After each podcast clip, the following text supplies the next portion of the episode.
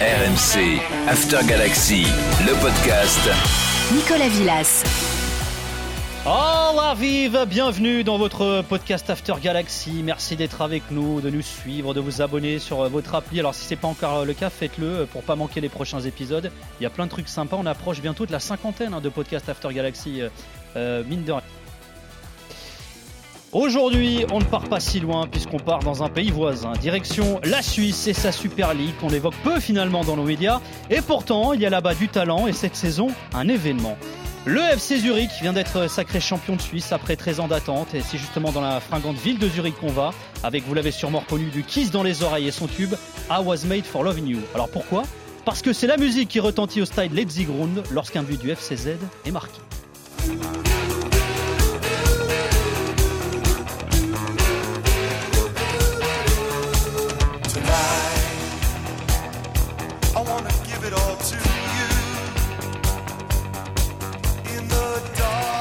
Pour nous accompagner, il s'est déhanché jusqu'à épuisement sur cette chanson. Il en a lâché du baiser sur du kiss. C'est notre drôle de dame, Polo Breitner. Salut Polo.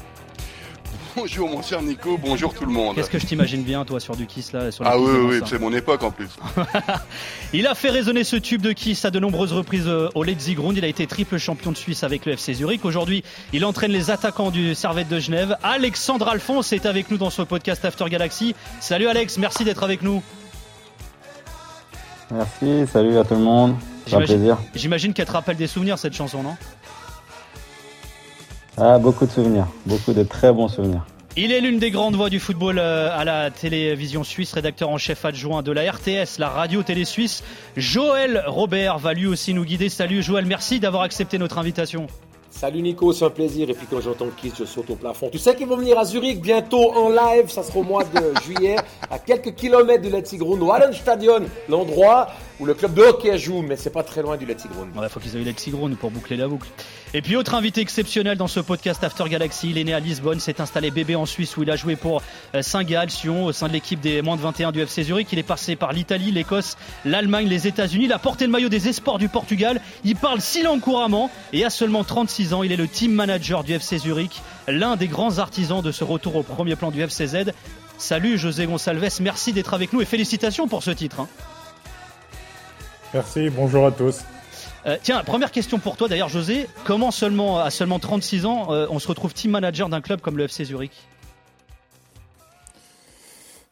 Ben, écoute, euh, j'ai eu la possibilité de, d'intégrer le club il y a trois ans à la deuxième équipe. donc j'ai beaucoup travaillé avec Marinko Jurendic qui était avec la deuxième équipe à ce moment-là. Et euh, on a eu la possibilité de, de, de, de, travailler ensemble pendant deux ans, deux ans et demi avant euh, qu'ils euh, prennent cette nouvelle position euh, en tant que directeur sportif. Et on a toujours eu une bonne entente. Et je pense que ça, ça a été, ça a été aussi important. Et maintenant, ben, j'ai arrêté de la saison passée et j'ai commencé directement en tant que team, team manager. Donc, j'ai une, ouais, ça s'est passé à très vite. Ça s'est passé très vite. Et ça se passe bien, apparemment. Ça se passe bien, exactement, non? Ouais, ça, je dirais pas, je dirais pas le contraire. C'est clair. Hein, ma première année, ben, j'ai eu l'opportunité de, de, de, passer des, des, des, super bons moments euh, cette année, avec à la fin ben, le titre de champion suisse pour le club. Et euh, je pense que ça, ça, fait vraiment plaisir et on s'y attend pas. Je m'y attendais pas hein, quand tu commences. Euh, en tant euh, qu'ancien joueur, quand tu commences euh, dans un club, c'est euh, c'est vraiment différent quand tu es sur le terrain et après, ben, tu es dans les bureaux. C'est quand même une autre, une autre vibe, je dirais, mais je me suis, je me suis très vite adapté. Le long dégagement, c'est terminé. Le FC Zurich, 13 ans après son dernier titre, rompant son 13e sacre national. Un titre plus que mérité. Au soir de cette 32e journée, le FC Zurich compte 16 points d'avance sur le FC Bâle. Équipe contre laquelle les Zurichois sont venus s'imposer ici cet après-midi 2 à 0 Allez, le 1er mai dernier, le FC Zurich est allé s'imposer 2-0 donc à Bâle et ainsi remporter la Super League Suisse édition 2021-2022. Euh, Alors Polo, je disais en guise d'introduction euh, euh, que c'était un événement ce titre du, FC Zurich. Il faut resituer hein, d'ailleurs l'histoire du FC Zurich dans celle du foot suisse hein, également. Bah, c'est l'un des grands clubs, des grands bastions du football suisse, évidemment. Donc, euh, ils n'ont pas gagné de titre depuis 2009. Moi, j'ai encore en souvenir les le doublé 2006-2007 avec un certain Lucien Favre comme coach. Donc c'est leur 13e titre. Hein. C'est seulement entre guillemets le cinquième club le plus titré nationalement par rapport à ses concurrents. Évidemment, le le derby, le fameux derby le plus titré, euh, le Grasshopper évidemment, mais le FC Ball évidemment, IB et voilà. Donc ils sont cinquièmes à ce niveau-là. Euh, c'est extraordinaire ce qui vient de se passer parce qu'ils viennent de mettre fin, de mettre fin évidemment à la domination de Berne et de Bâle depuis plus d'une décennie. Mais le FC Zurich, c'est aussi un personnage c'est Kubikun. Là, je pense, euh, enfin, je, me tourne vers Joël. Kubikun, c'est un phénomène en Suisse. Il est malheureusement décédé en 2019 et il était le symbole aussi de la réussite du football suisse et du football à Zurich. Donc voilà, moi, c'est vraiment euh, impressionnant ce qu'a fait le, FC Zurich cette saison. Et puis, encore une fois, club place forte, on va dire, du football suisse au Letzigrund, évidemment, mais aussi le concurrent direct d'un autre club qui va un peu moins bien en ce moment à Zurich, qui est le Grasshopper. Ouais, Joël, euh, par rapport à Kubikun oui, c'est clair que Bikun était une légende du, FC Zurich, une légende de l'équipe de Suisse avec Fritz Künzli. Il symbolisait euh, le FC Zurich victorieux, le FC Zurich gagnant, qui a, eu des problèmes depuis que Bikun était entraîneur de l'équipe de Suisse. Il a amené aussi le, renouveau avec une équipe de Suisse tout le temps qualifiée pour les phases finales depuis 2004, à part 2012. C'était grâce à que c'est quand il est arrivé qu'il a redonné un élan. Euh, il était vraiment une grosse popularité, tout d'abord au FC Zurich évidemment, et puis du côté de l'équipe de Suisse. Que c'est aussi l'homme lors de la Coupe du Monde en 66 qui avait fait, le mur en Angleterre, qui était parti dans la nuit bord des verts et faire autre chose et qui avait été exclu de l'équipe de Suisse. Mais à part ça, évidemment, c'était un talent, c'était une gueule, c'était quelqu'un qui symbolisait vraiment le FC Zurich à l'époque qui gagnait. Alors Alexandre, Alexandre Alphonse, toi qui as été triple champion de Suisse avec le FC Zurich, hein, tu as, connu ce club de, l'intérieur, tu étais là lors du dernier titre avant celui de cette saison en, 2009. Comment t'expliques toi cette si longue attente finalement, cette traversée du désert pour le FCZ je pense que comme tout club, euh, on a vu qu'il y avait, une grosse domination de Bâle euh, et d'IB. Bah, c'était, tout d'abord économique parce qu'ils avaient quand même deux, gros budgets.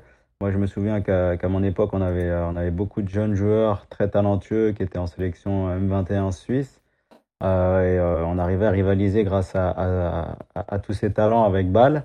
Ensuite, on a eu bah, IB qui a fait un petit peu la même chose, qui a, eu un gros budget, qui a largement dominé le championnat. Euh, et, donc c'était un petit peu compliqué pour, pour le FCZ. Euh, à l'époque, elle avait perdu beaucoup de, bah, beaucoup de ses jeunes talents, justement. Et puis donc c'était une petite période un petit peu euh, plus difficile avec cette descente aussi. je pense que la descente en, en, Challenge League, en deuxième division, finalement, elle a fait du bien au club parce que ils ont dû se restructurer et penser différemment. Et puis on voit que, bah, que deux ans après, deux, trois ans après, bah, ils arrivent à aligner aligner une équipe qui, euh, forme un groupe. Je ne pense pas qu'individuellement, ça soit le, plus gros collectif qui, euh, qui existait en Suisse. Je pense que Berne, Berne avait vraiment une grosse équipe, même Bâle qui avait euh, beaucoup de, très bonnes individualités, mais on a vu que, cette année, Zurich, c'était un collectif incroyable, avec des joueurs qui, si on parle de, data, qui ont offensivement, qui ont surperformé, et ça, c'est uniquement dû à justement cette dynamique qui a été créée collectivement, une cohésion. On a vu vraiment un, une, super cohésion de, hmm. d'équipe et euh, avec, avec un, vrai objectif. Et puis, c'est euh, toute l'année, ils ont survolé le championnat. Donc, euh, donc c'est, ils, ont, ils ont juste fait un championnat qui est incroyable parce qu'avoir 16 points d'avance sur Bâle et IB, c'est pas donné à tout le monde. Et puis, c'est largement mérité. Alors je, précise hein, pour ceux qui, euh, qui, débutent dans le foot suisse, IB c'est Young Boys, hein, c'est les initiales, on dit IB euh, en Belgique. Euh José, José Gonçalves, team manager du FC Zurich. Le FC Zurich avait terminé huitième de la Super League la saison dernière, septième lors des deux saisons précédentes. Le dernier podium remontait à 2015. Est-ce que ce titre c'était un objectif affirmé, du moins en interne au club, ou est-ce que finalement c'est une surprise, y compris pour le FC Zurich? Non, c'était pas n'était pas du tout un, objectif. Je pense l'objectif, et on, en a discuté déjà il y a deux ans, c'était d'avoir beaucoup de constance, maintenant d'aller vers l'avant, mais pas euh, faire une année euh, en, montant très rapidement et euh, l'année d'après, ben, on se retrouve huitième ou neuvième du championnat, on se bat pour la relégation, c'était pas le but. Parce que ces dernières années ont été très difficiles, donc il fallait, il, fallait avoir du changement. Donc euh, je pense que tout le monde, euh, tout le monde a, bien réfléchi. Euh, les, têtes comme Chilo, Juvendic, Heinz Moser, etc. dans le, club ben, on en discuté et sont venus à la conclusion qu'il fallait vraiment changer quelque chose. C'est clair que tout le monde tout le monde qui connaît Chilo le connaît. C'est un, véritable fan. Il vient de Zurich. Il était d'ailleurs quand il était plus jeune, il était toujours dans la Sud Courve. C'était euh, il, vit, il, vit, pour le club, lui et sa femme, il ne connaît pas, il vit pour sa femme. Mais le fait d'avoir euh, des difficultés euh, pendant pas mal d'années, ben ça, ça les a poussés un petit peu à, réfléchir autrement parce que il faut que tu aies un petit peu d'opinion d'autres personnes qui viennent de l'extérieur parfois pour pouvoir changer les choses. Donc ça n'a pas été un objectif, comme tu m'as demandé, de gagner la coupe. L'objectif c'était de se de se maintenir, de se stabiliser et euh, euh, de grandir dans les deux, trois prochaines années, voire quatre ans. Donc le fait, pour avoir du succès après, euh, le fait d'être champion, ça te donne le succès tout de suite et il faut utiliser ce momentum, je, je pense, pour rester constant maintenant. Et pas dire l'année prochaine on va gagner, et surtout pas dire on va aller dans, on veut être dans, dans, dans, le groupe stage de la Ligue des Champions, on veut terminer euh, premier, deuxième du championnat. Ça va, ces mots, euh, ces mots euh, seront jamais dit et aussi dans le futur euh, hmm. de, de, de quiconque dans le club. Euh, on va y revenir. Hein. C'est Angelo Canepa qui est le, président euh, du club et qui, euh, qui, est à la tête du club avec, euh, son épouse. Alors on le disait, hein, au moment du titre, il y avait 16 points d'avance pour Zurich sur, sur Bâle. Au final, ça finit avec 14 points d'avance. Est-ce que tu dirais, Polo, que c'est bon signe pour le championnat C'est un bon signe pour la Super League suisse ou au contraire, bah, ça ne l'est pas justement? C'est quand même une énorme surprise. C'est-à-dire qu'il faut féliciter ce qu'a fait Zurich. C'est une énorme surprise, faut le dire quand même. Et ce qui est fabuleux avec Zurich, c'est cette continuité qu'il y a eu tout au long de la saison. Il n'y a pas eu de faiblesse, mais le problème, c'est que Bâle n'était pas là et Young Boys n'était pas là non plus. Or, euh, vous l'avez dit, les budgets de ces deux clubs sont incommensurables par rapport à ce que fait Zurich. Il doit y avoir un rapport d'un A3 à un A4, voire un A5 dans certains cas. Euh, c'est, quand même l'échec de Young Boys avec David Wagner, notamment le, le coach américain d'origine allemande, et puis c'est Ball qui ne sait plus trop où il habite en ce moment, euh, avec euh, qui est quand même considéré comme un échec. Donc il faut évidemment féliciter Zurich parce que c'est un véritable exploit. Mais je pense aussi, alors peut-être que mes collègues ne seront pas d'accord avec moi, mais je pense aussi que c'est l'échec aujourd'hui de Bâle et de eBay. Euh, Joël, comment tu, tu le, tu l'analyses finalement cet écart aussi? On rappelle, un hein, le championnat suisse est 19e hein, au ranking UEFA. Est-ce que cet écart de 14 points entre Zurich et, et son premier poursuivant, euh, c'est un bon signe ou pas alors? Non, c'est un mauvais signe pour le football suisse. Encore une fois, bravo au FC Zurich. Mais vous savez, un championnat comme le championnat suisse doit être serré, doit être intéressant euh, jusqu'au bout pour captiver les foules et captiver le public. Ça fait très longtemps qu'on sait que Bâle était champion. Il y a quelques années, on savait qu'IB était champion. Et là, on savait pratiquement depuis, le mois de novembre que Zurich allait être champion. On ne savait pas la date, mais, l'adversité était tellement moyenne, les problèmes à Bâle, les problèmes à IB. Saint-Gall a fait un très mauvais début de championnat, même s'il a fait un bon deuxième tour. Le reste des équipes, franchement, c'est pas terrible. En Suisse, il y a, il y a 10 équipes.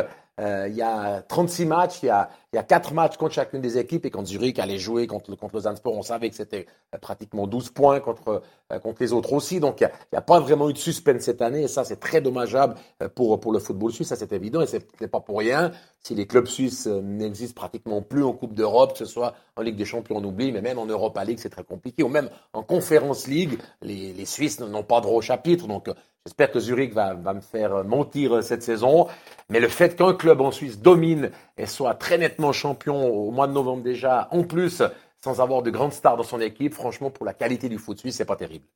On va replonger quelques années en arrière. Au 24 mai 2009, le FC Zurich se déplace à Bellinzona. Il s'y impose 1-0 et est sacré champion de Suisse. C'était donc le dernier titre du FCZ jusqu'à celui de cette saison. Dans le vestiaire, l'ambiance était forcément festive et Alexandre Alphonse l'était tout autant.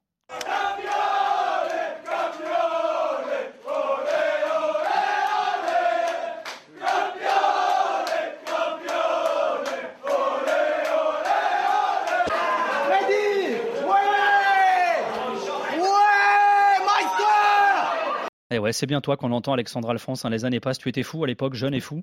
Euh, extrait d'un reportage disponible sur la chaîne YouTube FCZ Channel. Alors, si on regarde bien, au lendemain de ce titre du FC Zurich, depuis 2010, le FC Bâle a remporté 10 titres de suite, puis IB les Young Boys en ont remporté 5 euh, d'affilée. Cette saison, c'est le FC Zurich qui, est sacré. Euh, Alex, comment tu analyses ça? Est-ce que c'est un signe de progression du championnat suisse pour poursuivre, poursuivre le débat qu'on avait précédemment, justement? Non, je pense pas que ce soit une progression. Justement, quand tu as un club qui, qui économiquement en fait, domine, domine les autres, comme, comme ce fut le cas pour Bâle très longtemps, ensuite eBay, bah, finalement, comme, comme on disait auparavant, des équipes qui, au mois de novembre-décembre, ont déjà 10 points d'avance voilà, il n'y a pas assez de lutte, il n'y a pas assez de, euh, d'adversité euh, et de lutte entre deux, trois équipes. Moi, je, me rappelle qu'il y a, bah, il y a, il y a 13-14 ans, on était justement à la lutte avec Bâle. Tu avais deux équipes qui se tiraient la bourre et qui se poussaient un peu vers le haut. C'était assez serré. Et puis, euh, et puis grâce à ça, on avait, on avait quand même des fins de championnat qui étaient un petit peu plus haletantes que maintenant. Et, et là, on voit que depuis. c'est demandé si, si Berne allait revenir parce qu'ils étaient éliminés de la Champions League euh, après l'hiver. Finalement, ils ont perdu, euh, je crois, 5-6 titulaires. Donc finalement, euh, Zurich a pu s'envoler. Et puis Bâle, c'est plus le Bâle d'avant. On voit qu'ils ont quand même pas mal de, problèmes en interne. Donc c'est vrai que c'est assez. Voilà. C'est pas, pas un championnat palpitant parce que tu as justement, comme, comme on a pu l'avoir en France sur cette fin de championnat, même si le PSG a dominé, tu sais que pour la deuxième place, il y avait, y avait une vraie lutte pour les places européennes. En Suisse, euh, les dés sont jetés, sont, jetés un peu trop tôt dans l'année. Alors, du coup, José, du coup, José, euh, comment le, FC Zurich est parvenu à revenir sur la, la, puissance de Bâle et de Berne ces dernières années? Est-ce que c'est euh, parce que le FC Zurich est vraiment plus fort ou parce que les autres sont plus faibles, comme on vient de le dire? Non, Je pense avant tout, avant tout, ce qu'on voulait, nous, c'était être, être une équipe, revenir comme dans les vieilles années, être une équipe, un bon groupe. Et euh, quand tu as un, un, bon groupe euh, en équipe, ben, tu as la confiance. Et quand tu as la confiance, ben, tu, peux, euh, tu peux bien aborder les matchs. On a vu dès le, dès le, début du match. On savait très bien que le FC Bâle, c'est plus le FC Bâle de 10-15 ans, mais la domination du, du Young Boys était toujours là. Et donc, comme on en a discuté avant, Young Boys ont perdu des joueurs importants au début du championnat et aussi en hiver. ils ont eu, ils ont eu le fait qu'ils jouaient la compétition d'Europe, le fait qu'ils jouaient le championnat, que ce soit la Coupe, et qu'ils avaient pas mal de joueurs internationaux. Bon, après 2-3 ans, euh, quand tu as un cadre en Suisse, les cadres que tu as dans les équipes, que ce soit le FC Bâle, IB, euh, euh, nous ou Grâce au Père, on n'a pas un groupe qui est aussi grand de qualité comme dans un championnat de France ou allemand ou Espagne. donc tu sais très bien qu'au bout d'un moment, si tu domines pendant pas mal d'années, ben, tu auras un trou. Et euh, c'est ce qui est arrivé euh, au FC Bâle, euh, un changement aussi de politique qui a, qui a un petit peu tout bouleversé. Et l'ancien FC Bâle, il y a encore beaucoup de personnes qui s'identifient l'FC Bâle comme le plus grand club en Suisse. Oui, ils ont dominé pendant des années, comme Young Boys a aussi dominé pendant quelques années. Et maintenant, tu vois, quand tu perds quelques joueurs importants, euh, tout change un petit peu en Suisse, c'est un petit peu différent. Euh, si on compare un petit peu avec la France, avec le Paris, euh, comme vous avez dit avant, le Paris va dominer hein, pendant les prochaines années. Tant que les Qataris sont là, ils, ils domineront, ça c'est certain. Après la deuxième place, c'est clair, il y a toujours deux, trois, troisième place, il y a une possibilité, mais voilà. Ouais, Polo, tu voulais intervenir? Oui, non, c'est très intéressant ce que j'entends, mais il faut surtout pas dévaloriser ce titre de Zurich. C'est vraiment la victoire de la régularité, c'est extraordinaire en fait. On ne peut même pas parler, euh, je parle sous le contrôle de Joël, des dernières journées où évidemment bah, euh, Zurich était déjà champion, donc on, les, les deux dernières défaites, mais c'est extraordinaire pendant toute la saison le collectif qui avait à Zurich, le fait d'aller chercher les points même quand on n'était pas bien, le fait d'avoir une opportunité, c'est-à-dire ce qu'on oublie tout le temps, c'est la même chose en, en, Allemagne ou en France, c'est que si le PSG ou le Bayern euh, n'est pas bien pendant une période, il faut en profiter. Et c'est ce qu'a fait Zurich avec son coach Brighton Reiter. Et évidemment, on n'a pas révolutionné le football au FC Zurich, mais la façon dont ils sont allés chercher ce titre en n'ayant jamais une seule faiblesse, moi je trouve ça extraordinaire et une véritable leçon de vie pour le monde du football. Ensuite, c'est vrai, ce qu'a fait eBay, ce qu'a fait euh, euh, Berne, c'est-à-dire de vendre aussi ou de récupérer des plus-values sur des joueurs euh, pendant le, mercato euh, hivernal, je suis désolé, mais c'est un peu se tirer le balle dans le pied quand même, parce que, ok, c'est bien de récupérer de l'argent, surtout dans la période actuelle qui est très compliquée. À l'époque, on était encore avec la pandémie hein, et la Covid. Pardon. Mais Ah. voilà, il faut pas dévaloriser ce qu'a fait Zurich, mais il faut être réaliste sur l'environnement suisse en ce moment. C'est évidemment compliqué pour Bâle, c'est encore plus compliqué pour IB, je trouve, qui a pourtant quasiment deux équipes pour le championnat suisse, donc il devrait écraser entre guillemets le championnat. Mais encore une fois, bravo au FC Zurich.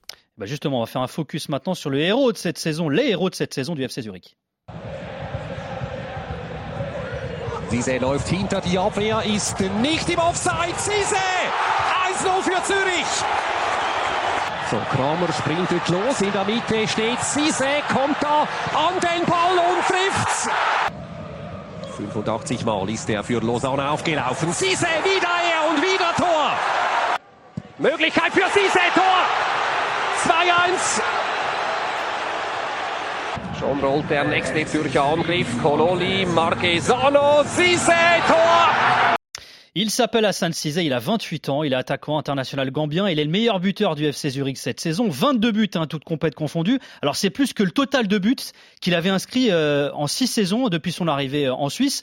Euh, Alexandre, en tant qu'ex-attaquant, comment tu expliques toi cette saison de Cizé Est-ce que finalement il n'a pas surperformé un peu à l'image de cette équipe de, de Zurich? Bah, si, c'est totalement ça. Si tu reprends les datas, justement, je, je regarde un petit peu avec notre analyse vidéo, analyse data, il a surperformé. Euh, le fait de surperformer, c'est lié en fait à la dynamique que l'équipe a créée, à cette confiance en fait. Un attaquant surperforme parce qu'il marche sur l'eau, parce qu'il a une, incroyable confiance en lui, en son, équipe, en, ses, en ses partenaires, aux joueurs qui va faire la passe. Et puis euh, après, tu as cette complémentarité qui se, crée. Je sais que nous, il marque un but chez nous. Euh, à Genève où, euh, où ils n'ont ils ont même pas besoin de se voir, de se parler. Euh, Marquezano il lui fait une passe en une touche de balle, il se retrouve seul à aller vers le but. C'est euh, ça, cette complicité qui se crée, cette confiance fait que bah, qu'il a, le disais, il a pas, il, a jamais marqué autant de buts que cette année. Et, euh, et pour moi, c'est li- c'est lié qu'à ça, c'est lié à, cette dynamique, à cette confiance qu'il a pu avoir. Et, euh, et puis voilà, ça nous fait, ça nous fait surperformer euh, et puis réaliser des choses, des choses incroyables en fait. Joël, tu retiens qui toi de cette saison du FCZ Moi, je retiens toute l'équipe, ce que dit Alex. C'est juste si, si euh, Hassan Cizé euh, marque autant de buts, c'est parce qu'il y a un collectif derrière cette équipe. Moi, j'arrive pas à sortir un nom, parce que si je vous dis des noms, je dis le gardien Brecher, en France, ça va rien vous dire. Oui, peut-être euh, Zemaili, euh, qui était longtemps international, mais à part ça, ce sont des joueurs, j'ai envie de dire, par rapport en tout cas au grand championnat, des joueurs moyens, mais excellents en Suisse, qui ont ce collectif, et on doit ça à André Breitenreiter, l'entraîneur, qui a réussi à former un groupe, et finalement l'attaquant gambien de pointe est la flèche terminale de ce groupe qui était excellent durant toute la saison et qui n'a pas eu de, euh, de points faibles. Il y a une jeune défense centrale excellente avec, euh, avec un futur international, Omer Agic. Euh, il y a, je vous l'ai dit, il y a, il y a Brecher, et puis il y a cette ligne d'attaque, il y a Gnonto également qui est arrivé de l'Italie un peu plus tard dans la saison. Il y avait vraiment des possibilités euh, collectives, et c'est ça la force du FC Zurich. En Suisse, si vous n'avez pas beaucoup d'argent, il faut avoir des idées, il faut avoir un collectif. Zurich a moins d'argent que les autres, mais a un collectif impeccable et puis devant quelqu'un qui vous marque des goals. Parce que vous pouvez avoir 25 000 actions, si vous n'avez pas un buteur, c'est compliqué. En plus, Zurich avait ce buteur, ce qui fait sa grande force et aujourd'hui qu'il mérite largement et mille fois son titre de champion de Suisse. Et parmi les personnes qui ont des idées à Zurich, il y a forcément le team manager, euh, José. Alors, le FC Zurich est de loin l'équipe la plus âgée de Super League euh, suisse, hein, presque 28 ans de moyenne d'âge. En tant que manager du FC Zurich, comment tu travailles? Est-ce que vous avez des scouts un peu partout? Quel joueur de, de joueurs vous visez? Et quelle est la place de la formation finalement au milieu de ça euh, également? Bah, la formation à Zurich, c'est très important. Comme tous les clubs en Suisse, je pense qu'il n'y a pas un seul club en Suisse qui ne peut pas dire que ce n'est pas un club formateur parce qu'on n'a pas les, capacités euh, d'autres clubs en Europe. Et euh, on, essaie de trouver le, plus de talents possible. C'est clair que à, la fin, ben, les possibilités elles sont limitées, mais euh, c'est pour, ça qu'on investit beaucoup plus dans la formation à Zurich parce que il y a toujours de bons talents, euh, de bons talents et on essaie toujours de, de, les faire sortir. Comme ça, on minimise un petit peu les coûts. Mais c'est clair qu'on essaie de scouter un petit peu partout. Euh, quand tu joues en Suisse alémanique, c'est un tout petit peu différent euh, que quand tu joues en Suisse, en Suisse romande parce que euh, tu as, un petit peu un changement de mentalité. Euh, c'est un petit peu plus la mentalité allemande, ce, qui, se rapproche un petit peu plus de la Suisse alémanique. Donc, si tu as des joueurs qui, qui arrivent à parler l'allemand, ben c'est une, une adaptation. Tu as une adaptation qui est un petit peu plus rapide, mais à certaines positions quand tu cherches un grand attaquant, ben, souvent tu vas chercher des joueurs talentueux, euh, talentueux au Brésil euh, ou, en, Afrique ou en France, etc. Donc c'est des joueurs qui parlent pas euh, forcément la langue, mais nous en général on travaille. Euh, on travaille un petit peu sur tous les marchés. Ce qui est important pour nous, c'est quand un joueur arrive, ben, c'est qu'il se sente bien, euh, que ça soit en dehors du terrain, sur le terrain, que ça soit une bonne personne, euh, qui s'adapte très vite. Ça, c'est l'objectif. On va pas juste aller chercher un joueur, passer un super buteur, mais à la fin, euh, il arrive ici à Zurich et il est triste. C'est pas le, c'est pas le but, je pense. Euh, Polo, pour reprendre une expression qui t'est chère, est-ce que tu dirais que cette saison du FC Zurich, c'est une anomalie statistique, après tout ce qu'on a dit là? Pas forcément dans le sens où, euh, encore une fois, moi, ce qui m'a frappé euh, lorsque je regardais quelques matchs de Zurich ou que je regardais IB et, et Bâle, euh, c'est cette forme de, de, de continuité et euh, ce qu'a très bien dit Joël, c'est ce collectif. C'est-à-dire que c'est pas le plus beau collectif individuellement. Les joueurs sont pas supérieurs à ceux de IB et euh, de Bâle, mais ils ont saisi une opportunité. Et quand tu ne craques jamais, par exemple, je me rappelle, ils se sont pris parfois des raclés, euh, si je me rappelle bien, ils se sont pris un 4-0 à, à, euh, à, IB euh, cette saison. Donc il n'existe pas quelque part entre IB si IB joue à son niveau. Mais si les autres ne sont pas là, c'est pas une anomalie statistique, c'est que eux sont super réguliers et les autres, c'est l'histoire de la, de, de, de c'est la tortue et le lièvre quoi. Il, au bout d'un moment, la tortue, elle fait son, elle fait son travail régulièrement et elle arrive première. Donc il faut que les autres se réveillent. là, c'est parce qu'ils sont pas, ils ont pas pu les rattraper. Et donc moi, c'est pas, c'est pas pour cette expression, c'est pas pas une anomalie qui d'arriver. Alors à la tête du FCZ, hein, on l'a évoqué tout à l'heure, Anchilo Canepa, alors qui a bossé dans la finance, qui a intégré le club en 2005, avant d'en devenir l'actionnaire majoritaire en, en, en, 2013. Joël, d'ailleurs, il y a Monsieur et Madame Canepa aux manettes. C'est vraiment euh, une famille euh, très très importante hein, dans l'histoire du FCZ. Hein. Ah, c'est un couple indissociable de la réussite actuelle du FCZ. Vous avez Anchilo et Eliane et ses grands cheveux rouges. Ce n'est pas José qui dira le contraire. Des fois, on voit même leurs petits chiens se promener sur le stade du Letzigrund quand il y avait la pandémie. Euh, non, non, c'est ce qui fait, c'est absolument fantastique. Sans Anchilo euh, et son épouse, Zurich ne serait pas là. Il y a, une anecdote que m'a raconté Bernard Chalonde, qui était le dernier entraîneur euh, à Zurich avant le titre de Brighton Reiter, qui me dit on fait la préparation d'avant-saison, on va jouer un petit match amical dans, le, dans la ville d'où vient Canepa, et il voulait jouer. Il voulait mettre un maillot, aller jouer. J'ai dit non, donner le coup d'envoi, mais, mais il voulait carrément jouer un petit moment avec ses kilos en trop, avec son âge. C'est dire s'il symbolise bien le FC Zurich. Pour moi, cette anecdote est, est significatrice d'une personnalité qui vit et qui respire FCZ, FC Zurich depuis très longtemps. Il était dans la sud curvée avec les plus euh, fous des supporters ah, on a perdu. Euh, on va le retrouver dans quelques instants, euh, Joël. José, pour qu'on se fasse une idée de comment et combien et combien vous bossez au FC Zurich, c'est quoi le budget d'un club comme le FCZ, José Savoir qu'en Suisse, mon cher Nico, avoir les comptes des clubs est relativement compliqué. Ouais. Ils sont, oui, ouais. c'est un peu le secret bancaire. Non. mais, mais, non, non, mais c'est vrai, c'est une vraie, c'est un vrai problème. C'est-à-dire que il y a certains clubs qui le font, comme Saint-Gall par exemple, qui donne chaque année les, son rapport, son rapport. Mais dans d'autres clubs, c'est un peu plus compliqué d'avoir les d'avoir les résultats juste pour avoir une, une information. Euh, José, du coup, tu veux, nous, tu veux nous révéler le secret bancaire ou pas? C'est quoi le budget d'un club comme le FC Zurich alors? À peu près, allez. J'arriverai vraiment pas à te le dire. Hein. non, non, je voudrais bien te le dire, mais j'arriverai pas à te le dire. Comme j'ai dit avant, euh, c'est vraiment, euh, ça, ça, dépend où termine l'équipe, ça dépend des ambitions, ça dépend vraiment de l'envie euh, et des objectifs où le club veut aller les prochaines années. Et à la fin, ça, ça, ça, ça va définir, euh, euh, le, le, le, on, dé, on, définira le, budget à force de, de, de, d'en discuter, de savoir où on veut aller exactement. Alors, je vais te poser la, la question différemment. Je, je, vais donner, la, je vais te poser la question différemment, José. Est-ce que mm -hmm. ça veut dire que le FCZ va être obligé de vendre des joueurs à l'intersaison là pour pour renflouer les caisses aussi justement? Obligé, je dirais pas obligé, mais je pense comme chaque, dans chaque club, comme chaque année, et surtout quand tu, quand tu gagnes un championnat, quand tu fais une bonne année, quand tu marques beaucoup de buts, comme un Hassan Sessay est en fin de contrat, ben, tu as des joueurs qui, euh, qui partent, tu as des joueurs que tu essaies de rénover, tu as des joueurs qui, euh, qui ont leur contrat qui se termine, et tu as des joueurs qui sont sollicités. Donc euh, on le savait, ça, déjà la demi-saison, déjà au mois de janvier, en décembre. Et c'est pour ça qu'au mois de décembre, ben, on en a déjà discuté, parce que c'est certain que ben, tu auras la presse, tu auras certains appels, tu auras certaines demandes pour certains joueurs. Et donc, c'était quelque chose qu'on ne pouvait pas éviter. On, on, devait faire face à ça. Et c'est comme dans chaque club, quand une équipe fonctionne, eh ben, des joueurs sont sollicités et on est en Suisse, euh, c'est le FC Zurich, donc euh, euh, tous les clubs qui sont autour de la Suisse ben, verront que des Willy Knonto, des Hassan Sessa qui terminent son contrat, Beciro Maragic, très jeune international suisse, ben, c'est des joueurs qui ont qui ont un grand futur. Donc c'est pour ça que tu dois faire face à ce genre de, de choses et euh, c'est possible que tu les perdes euh, ou on espère qu'ils vont rester euh, et on essaie de renouveler, renouveler quelques contrats, c'est certain. Nico, juste pour donner un avis sur les comptes, si tu veux, pour Bâle et eBay, je crois qu'ils ont au minimum à peu près atteint les 80 millions d'euros de, budget ou de réalisé, et que même parfois, lors de belles campagnes européennes ou de joueurs vendus, ils ont réussi à dépasser les 100 millions. Les 100 millions. Alors, en, en Suisse, évidemment, on parle en francs suisse, mais il n'y a pas une si grosse différence. Euh, pour des clubs comme Zurich ou d'autres, dès qu'on atteint les 20 millions d'euros de budget, si tu veux, ça commence à être à peu près la norme. Donc, c'est pour ça que l'exploit de Zurich, je parle hors transfert, parce que si Omar Aguic, il part, il part pour, je sais pas, je me rappelle pas combien il a donné de contrat, mais s'il parle pour 7, 10 millions d'euros, par exemple, ça te fait exploser ton budget ou ton réalisé, évidemment.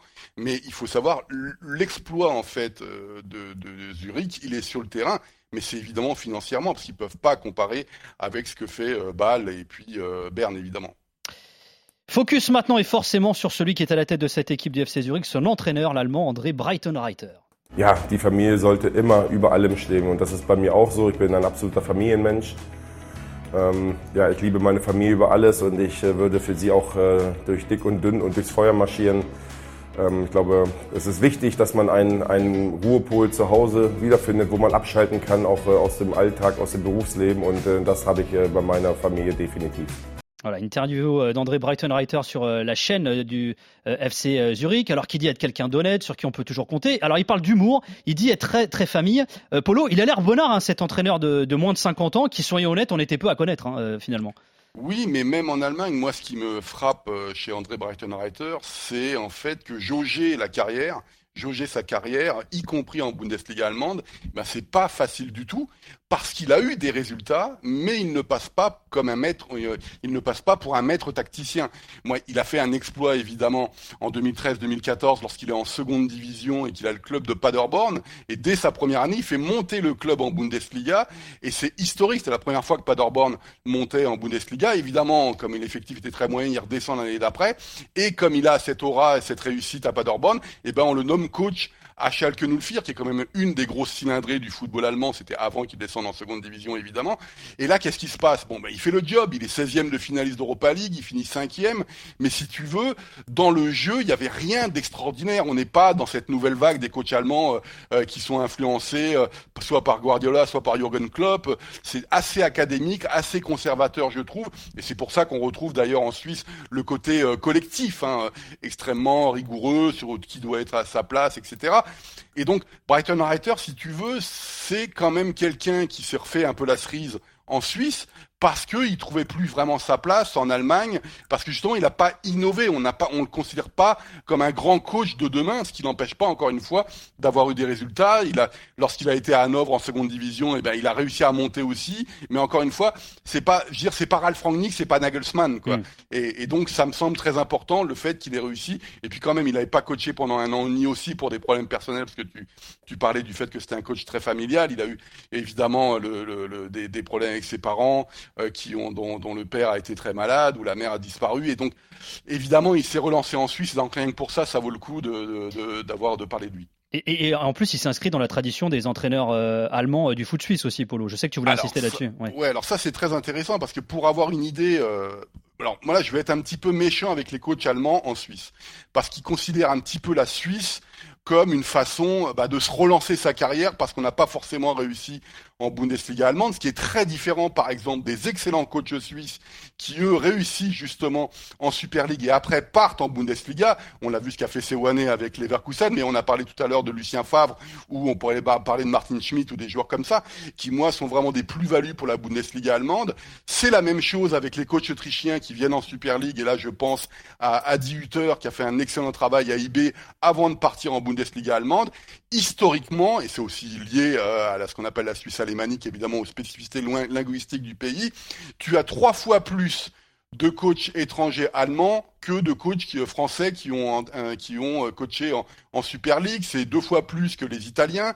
Et si tu veux, quand tu vois la liste des coachs allemands qui ont été en Super League, c'est quand même des coachs globalement qui n'ont pas forcément réussi en Bundesliga euh, allemande. Il y a un contre-exemple fabuleux, c'est Hitzfeld, mais là on remonte aux années 80, donc ça commence à faire beaucoup.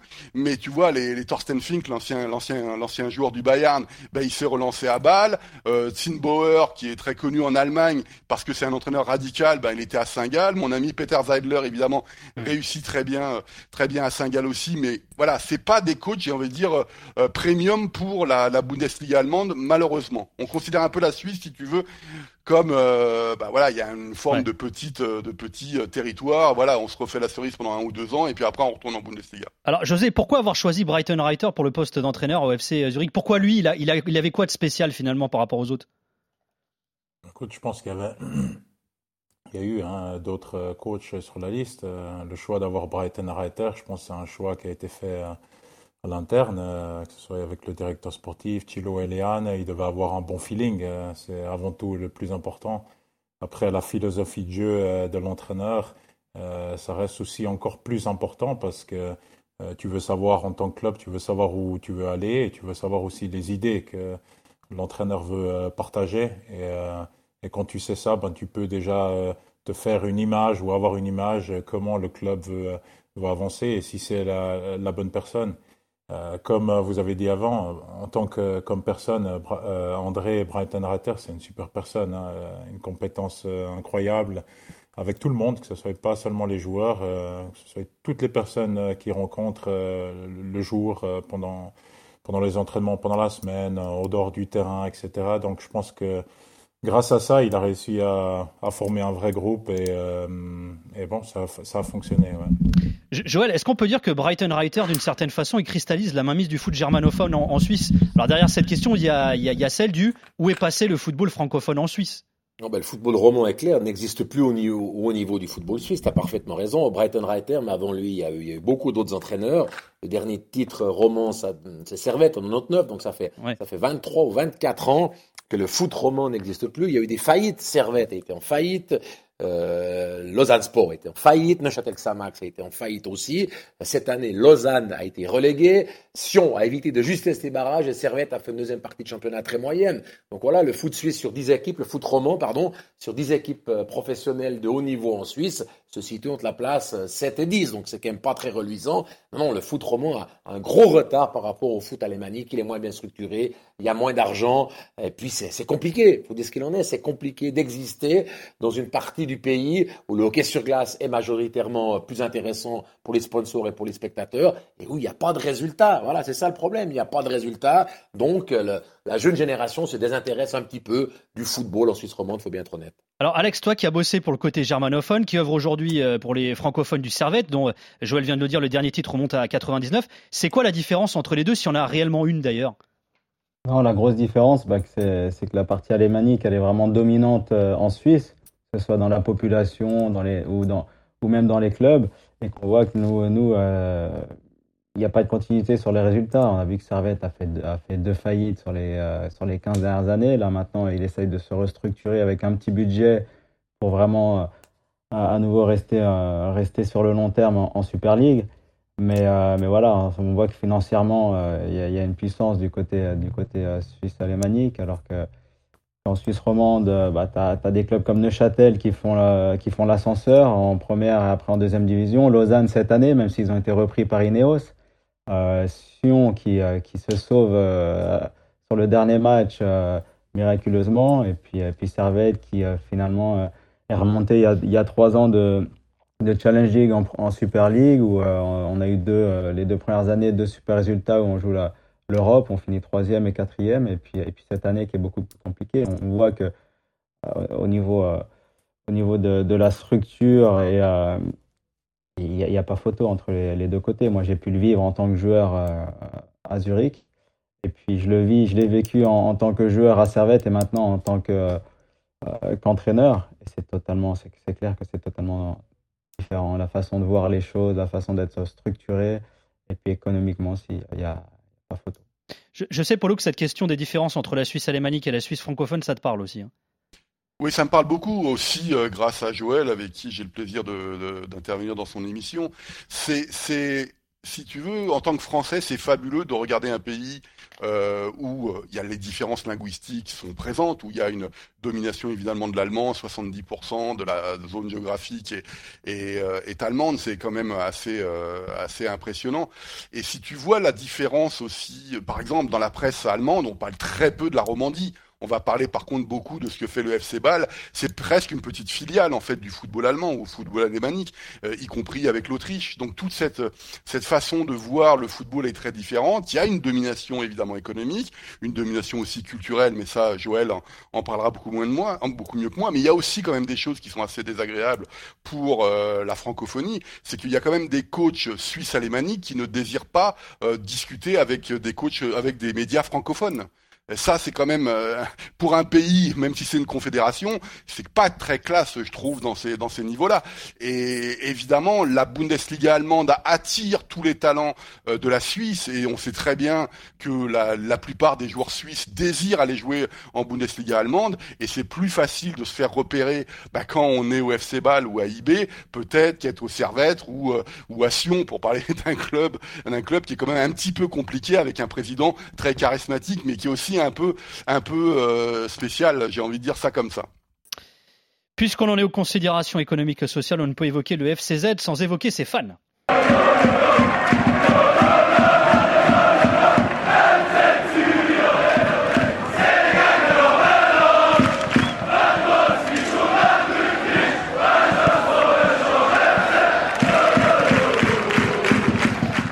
Du FCZ dans leurs œuvres. Il y a une vraie culture ultra en Suisse hein, d'ailleurs et les deux clubs de Zurich euh, la cultivent. Alors c'est l'occasion d'évoquer euh, l'histoire de la rivalité entre le FC Zurich et le, le Grasshopper. Deux clubs fondés à la fin du 19e siècle. Alors même si les temps ont changé, la société aussi. Euh, Joël, historiquement c'est quoi? C'est le club des riches contre celui des pauvres, c'est ça? Ouais, c'est un, peu un, résumé assez rapide. Ce sont deux clubs, en tout cas, qui ont marqué l'histoire du foot suisse dans des considérations complètement différentes, puisque euh, évolue en blanc et bleu, parce que le fondateur du club était un, était un étudiant anglais, fan des Blackburn, des Blackburn Rovers, qui joue aussi en bleu et blanc. Donc c'est pour cela que Grasshopper a toujours ses maillots. Grasshopper, c'est le, c'est le recordman de titres en Suisse, en 27 titres, 19 coupes. Il y a longtemps une rivalité qui actuellement n'a plus cours parce que depuis quelques années, les clubs ont quand même des trajectoires assez différentes. Le dernier titre de Grasshopper, c'est en 2003, donc ça fait pratiquement 20 ans que Grasshopper n'est plus à la tête du football suisse, maintenant très longtemps.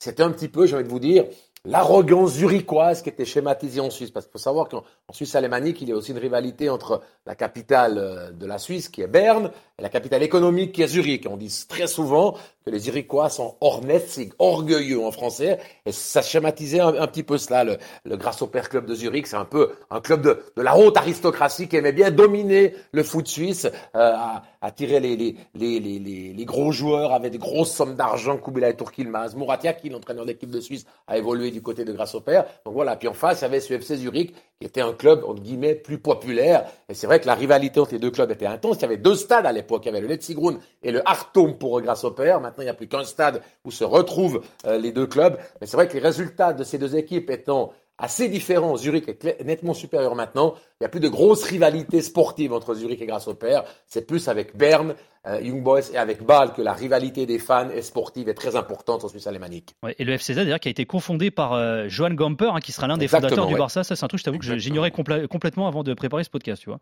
Euh, Alex, quand on est un joueur du FCZ au quotidien aussi, on la sent euh, cette pression. Je sais pas dans la rue quand on fait les courses. C'est vrai que vu de France, on se dit la, Suisse ça a l'air tranquille et Zurich, euh, cette ville finalement très très bourgeoise, très cossue. On se dit ça doit être tranquille d'être un joueur du FC Zurich.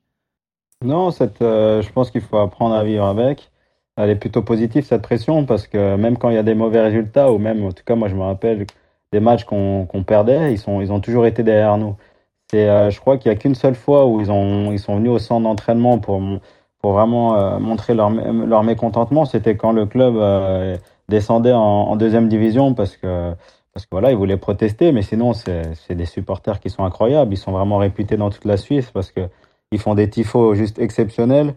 Ils te suivent partout, euh, en championnat, en Coupe d'Europe. je me rappelle, j'ai été joué en Roumanie, j'ai été joué en Turquie. Euh, on a été joué dans des grands stades à Madrid, à Milan, et puis il faisait plus de bruit que que les, les supporters adverses et, puis et puis leurs chants en fait, les, leurs chants qui sont connus connus dans toute la Suisse. J'ai même des anciens coéquipiers à moi qui me disaient mais quand on jouait contre vous et eh ben de, de, temps en temps, je, me, je regardais le cop et j'étais en train d'entonner la chanson qu'il chantait parce que parce que c'est fou en fait. C'est fou de c'est fou d'entendre ces choses-là, mais c'est vrai que qu'il y, a une, il y, y a une ferveur incroyable. C'est là-dessus de Courvet, c'est c'est ouais, moi c'est que des, des, bons souvenirs et, et ouais, c'est juste c'est juste incroyable de se dire que que tu as des gens qui sont derrière toi, tu les rends heureux et puis ils te suivent et et puis voilà, c'est c'est le foot, c'est la passion, et puis euh, je, trouve ça, très bon.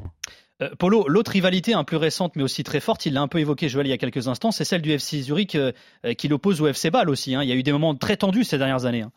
Bah oui, mais encore une fois, j'ai presque l'impression que c'est le football alémanique qui se regarde le nombril, c'est-à-dire que la Romandie est absente de tous ces débats et ça c'est un, peu dommageable. Mais c'est vrai que Bâle, sur les 20-25 dernières, dernières saisons, est le cœur du football suisse, euh, le, le, le, le Saint-Jacques, le, le, ah, j'ai un trou de mémoire, le, le Parc Saint-Jacques, le, le Parc Saint-Jacques en français, excusez-moi. Euh, c'est, c'est phénoménal l'ambiance. Moi, quand j'y vais quelques fois en touriste, c'est toujours impressionnant et, et donc évidemment, c'est aussi une puissance économiques qui s'affrontent. Et donc les résultats, bah, c'est deux clubs qui ne s'apprécient pas forcément, mais comme en plus, comme l'a très bien dit Joël, euh, Grasshopper a disparu, bah, l'opposition entre Bâle et Zurich, bah, elle est toujours là lors des confrontations, mais honnêtement, avant que le FCZ revienne au niveau du FC Bâle, je pense qu'il va y avoir quelques années euh, euh, qui doivent passer encore. Donc ça, c'est un petit peu euh, délicat. Mais c'est quand même des débats, j'ai envie de dire, euh, internes à la Suisse alémanique.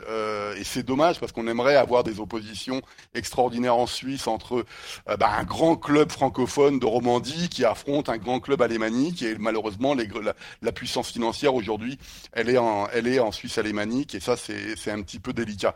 Mais sinon, là-dessus, autre chose qui me semble important, c'est que Bâle représente la puissance du football allemand, même s'ils sont plus titrés depuis euh, depuis quelques années. C'est quand même la référence. Donc à chaque fois, alors évidemment, il y a des il y a des il y a des, euh, des euh, de la concurrence avec Zurich, on s'apprécie de, pas trop, etc. Mais c'est quand même si on arrive à battre Bâle, c'est qu'on est un nom en, en Suisse. Et ça? Donc en fait, demain, là c'est Zurich, demain ce sera le retour d'IB, après-demain ce sera peut-être Saint-Gall qui réussira à, à embêter un peu les gros du football suisse. Mais encore une fois, ce que je trouve un petit peu dommage, c'est que c'est la zone alémanique qui domine. Et voilà, je voudrais tellement qu'il y ait un, de club, un club comme le Servette qui redevienne un grand club suisse pour les concurrencer. Euh, José, toi qui as joué pour plusieurs clubs suisses, qui est passé par le FC Bâle d'ailleurs en début de carrière, c'est qui alors le grand rival euh, du FC Zurich? Je dirais pour l'instant, je dirais. Euh, bon, j'aurais dit, dit IB, hein, parce que pendant les, les trois dernières années, ben, euh, ont été champions. Après le FC Bâle, je pense que le FC Bâle a un petit peu changé. C'est clair que ils, ont toujours de bonnes structures. c'est clair que c'est peut-être le club avec les meilleures structures au niveau académie et jeunes, etc. Et après s'ajoute le IB et nous, etc. Parce que je pense qu'au niveau jeune, ben, on est on est pas mal en Suisse. Mais je pense que Bâle, ils ont ils ont su ils ont su, euh, comment dire, ils ont su bien investir avec tous les gains qu'ils ont fait, euh, les ventes, euh, les gains, les participations au championnat européen, etc.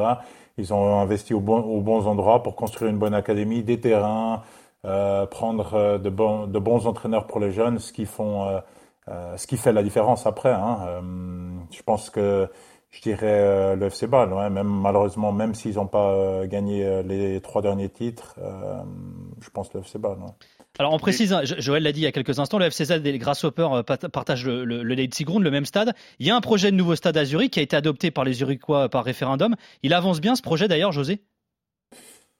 Écoute, euh, il avance, mais euh, il, y a, toujours le même, le même problème à chaque fois, c'est une personne qui, qui s'oppose. Parce qu'en Suisse, ben, on connaît très bien un petit peu le système, donc tu as le droit de t'opposer, c'est toujours une personne, c'est un seul type qui s'oppose. Donc on va, on arrive. T'as l'impression que tu avances, mais euh, euh, il y a toujours un coup de frein. Donc, j'arriverai pas à te dire quand c'est que ça va se débloquer, mais ça va prendre en tout cas encore euh, quelques années. Ouais. Ça va, si, si, tu permets, ça va prendre beaucoup, beaucoup de temps. Et Zurich a besoin d'un stade parce que les Tsigrund. Moi, j'ai, moi, j'ai beaucoup de respect pour les fans parce qu'il y, a une piste cendrée autour. C'est pas un stade de foot. Vous êtes à, à 30 mètres, 40 mètres des buts comme vous êtes au Letzigrund. Vous êtes loin. Il n'y a pas du tout de, d'effet résonance, d'effet, d'effet que mériterait un club comme Zurich. Et pour le, pour le Hartum, qui lui est un vrai stade de foot, l'ancienne grâce au père, on parlait déjà de nouveau stade pour l'Euro 2008. Donc en 2008, normalement, le stade va être construit. Mais la Suisse est un pays magnifique, mais parfois, au niveau législatif, c'est compliqué. Donc, s'il y a un nouveau stade à Zurich dans une dizaine d'années, ce sera déjà une bonne chose. Mais avant cela, malheureusement, on devra se contenter, je pense que José est d'accord, de ce stade du Letzigrund qui est tout sauf un vrai stade de foot, franchement. Mais Nico, juste pour, finir, vas-y, Polo. juste pour donner une idée à, nos auditeurs, euh, ce que dit Joël est très très important. Le Letzigrund, c'est pas un stade de foot, c'est 26 000 places de mémoire et il y a à peu près 10 000, 11 000 spectateurs de moyenne. Donc ça veut dire que la moitié de ton stade est vide à chaque fois. Donc euh, la construction d'un nouveau stade, c'est aussi en rapport avec la taille critique du club, de ce qu'on veut, qu'on ait l'impression qu'il soit toujours rempli, qu'on ait l'impression que ce soit toujours les mêmes qui viennent, etc. Et lorsque tu joues au Letzigrund, au-delà du nom, fabuleux, parce que Let's Groon, évidemment, pour n'importe qui, ça veut dire ça, c'est l'histoire qui parle, mais il faut faire un stade qui soit à la taille du FCZ. Et ce podcast qui touche à sa fin. Merci beaucoup, José Gonçalves, d'avoir été avec nous, team manager du FC Zurich. Écoute, on te souhaite euh, bah, des bons tours préliminaires de Ligue des Champions. Voilà, on te souhaite la phase de groupe de la Ligue des Champions avec le FCZ la saison prochaine, euh, José. Merci beaucoup, merci à tout le monde. Merci à toi et merci au FCZ également, au service de com également, euh, grâce à qui euh, tu es là aujourd'hui. Merci Alexandra Alphonse, triple champion de Suisse, je le rappelle, avec le FC Zurich aujourd'hui, entraîneur des attaquants du Servette. Belle intersaison, belle saison euh, à toi à venir également. Alex, merci d'avoir été avec nous. Ah, merci à vous, c'était un plaisir. Et merci également à Joël Robert, rédacteur en chef adjoint des sports de la RTS. Merci Joël. Tu reviens quand tu veux, hein, Joël. Merci à toi, c'est avec plaisir. Plaisir surtout de parler du foot suisse qui est, trop méconnu à mon avis en France parce qu'il y a des bonnes choses quand même dans ce foot suisse, même s'il est dominé par les Suisses alémaniques. Il y a des choses intéressantes. Eh on ben- pourrait s'inspirer certains clubs français. Et eh bah ben, tu reviens quand tu veux. Et merci euh, Polo, bien sûr, qu'on retrouve sur RMC dans l'after foot. Merci beaucoup Polo. Merci à toi, merci à vos invités, merci à tout le monde. Merci Jimmy Brown et Jérôme Thomas à la production. Merci Adrien Paré à la réalisation. Merci à toi qui nous écoute d'être là euh, comme chaque semaine. N'oublie pas de t'abonner, de liker le podcast After Galaxy sur ton appli. On se quitte comme d'hab en musique avec du son maison. Il s'appelle Rapide et son morceau s'appelle Nuts. Bisous. Prenez soin de vous. Jeder fragt sich, wer der kleine Serb ist. 70 Kilo, doch im Rappen box ich sogar Schwergewicht erbärmlich. Und du liest nach paar Osmanischen im Grab, bin im Sof, köpft der Captain, somalischer Pirat an. Ah, ich fick den Markt weg, wird nix mit dem Comeback. Ich weiss, er schießt dich fett an wie Schafskäse. Ah, der, wo auf Regeln spuckt mit 18 in Szene bombst und das dreckig wie ein Häftling, nicht nobel wie Edelpuff. RMC, After Galaxy, le podcast. Nicolas Villas.